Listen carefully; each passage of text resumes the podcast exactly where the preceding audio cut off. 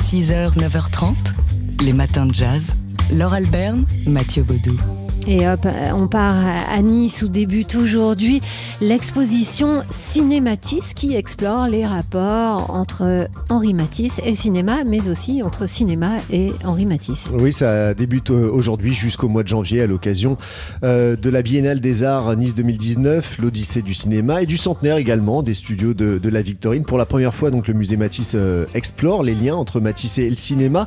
Il faut dire qu'en 1930, Henri Matisse rencontre l'un des cinéastes majeur du, cinéma muet, Murnau. Ça s'est passé à l'occasion d'un voyage à Tahiti, un voyage qui a été décisif dans, dans le parcours du peintre. Euh, Matisse, qui euh, était un spectateur assidu, cinéphile euh, et qui fréquentait les ciné-clubs et, les salles populaires, et il l'a écrit lui-même, le cinéma a eu une influence majeure hein, dans l'évolution de, son art. Et d'ailleurs, on peut voir des toiles en, papier gouaché découpé qui sont vraiment découpées à la manière d'une image de cinéma en en séquence.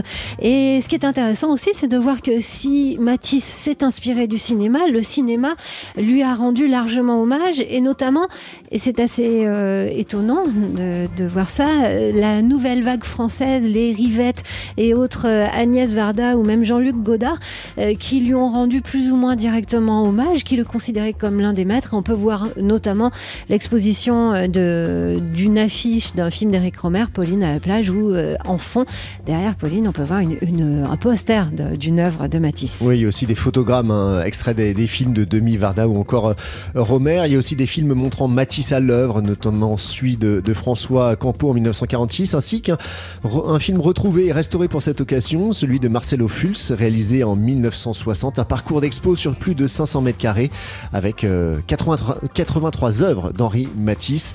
Ça s'appelle donc Cinématisse. Ça commence aujourd'hui. Le vernissage, c'est aujourd'hui. C'est jusqu'au au mois de janvier au musée Matisse à Nice. Les matins de jazz. De l'œil à l'oreille.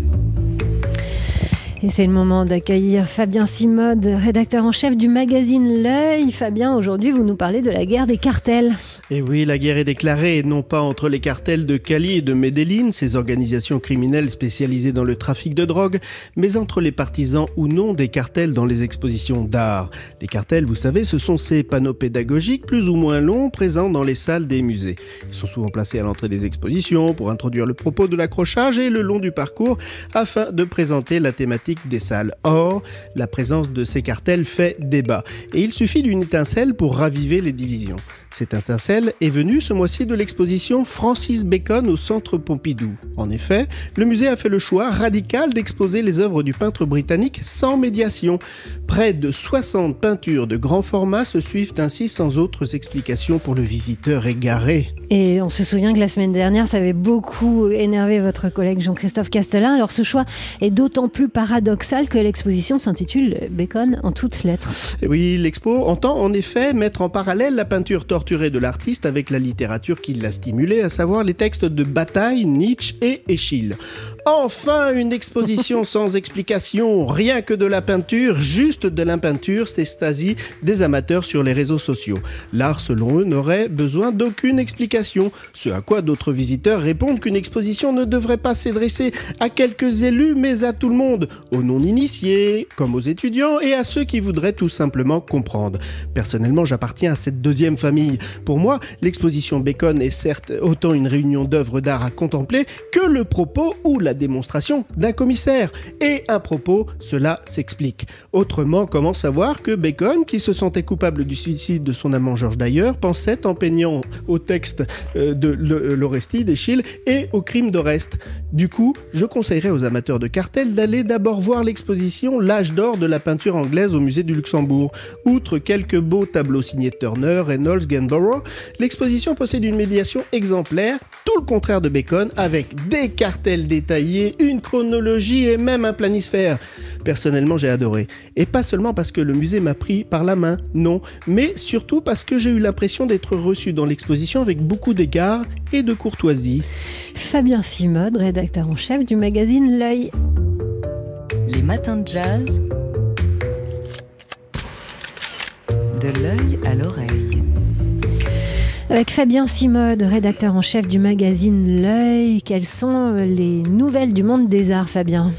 Eh ben, David Hockney a quitté Los Angeles en Californie pour venir s'installer en Normandie. Le peintre Ça va le britannique, changer. Ah, ça va le changer. Le peintre britannique, considéré à 82 ans comme l'un des peintres vivants les plus importants et aussi les plus chers, rappelons que l'un de ses portraits s'était vendu près de 80 millions d'euros il y a quelques années, vit désormais près de Caen. Ce déménagement aura certainement une incidence sur son œuvre, car si les piscines californiennes lui avaient inspiré une série de tableaux fameux, la tapisserie de Bayeux, qu'il affectionne, devrait en effet, euh, euh, elle aussi, lui suggérer de nouveaux sujets.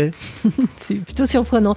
Euh, 400 000 euros, plus de Oh. 400 000 euros? Ouais, c'est le prix dépensé chez Sotheby's par un collectionneur pour une paire de baskets. Il ne s'agit pas de n'importe quelle chaussure, mais de celles dessinées par Nike pour l'équipe américaine d'athlétisme pour les JO de 72. Ces Moon Shoes, c'est leur nom, pulvérise le précédent record de vente détenu par une paire de Converse portée par Michael Jordan quand même, qui fut euh, adjugé en 2017 plus de 190 000 dollars déjà.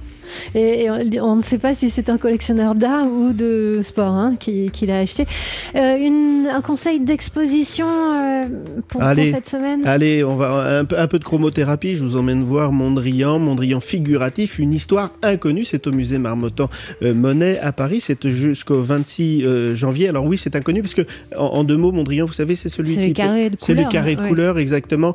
Sauf que là, on découvre une peinture figurative extrêmement influencée par Van Gogh, tout en couleur. Alors, ce sont des portraits, des paysages et même des fleurs. C'est détonnant. C'est dans une scénographie vraiment colorée. C'est magnifique. Euh, et vraiment, ça fait du bien. Ouais, j'ai vu que vous aviez aimé ça sur les réseaux sociaux. Et d'ailleurs, vous l'avez tellement aimé que vous l'avez mis, euh, ce, ce Mondrian figuratif, en une du nouveau magazine L'œil, euh, numéro de septembre, chez les bons kiosquiers. Merci Fabien. 6h, 9h30, les matins de jazz. Laure Alberne, Mathieu Baudou. On vous a déjà parlé euh, de ce peintre, cet illustrateur américain qui s'appelle Norman Rockwell euh, dans les matins de jazz. Eh bien, il est à l'honneur à Caen en ce moment, au mémorial de Caen. Illustrateur et, et peintre américain qui, avant de devenir peintre, euh, était un célèbre illustrateur du Saturday Evening Post pour lequel il a collaboré pendant plus de 40 ans. Il observe la société américaine avec une bienveillance, voire une tendresse qui lui sera parfois reprochée. Il était plutôt consensuel, à l'image de ces quatre tableaux, hein, jamais sortis du territoire américain, mais exposés au mémorial de Caen, euh, qui représentent quatre libertés, par exemple liberté d'expression de conscience ou encore d'être protégé.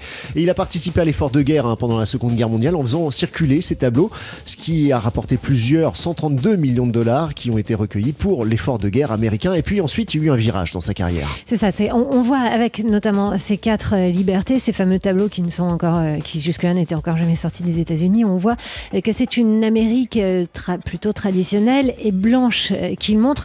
Et d'un seul coup, dans les années 60, il se met à peindre eh bien, euh, les questions du moment et notamment celle des droits civiques. Et ce tableau emblématique qui est au cœur de l'exposition à voir à Caen en ce moment, euh, c'est ce, tableau qui s'intitule The Problem We All Live With, notre problème à tous, et qui montre une petite fille noire allant dans une école blanche. Elle s'appelle Ruby Bridges, enfant de la Nouvelle-Orléans, admise en 1960 dans une école réservée jusqu'ici aux Blancs. Elle est escortée par des policiers dont on ne voit pas le visage.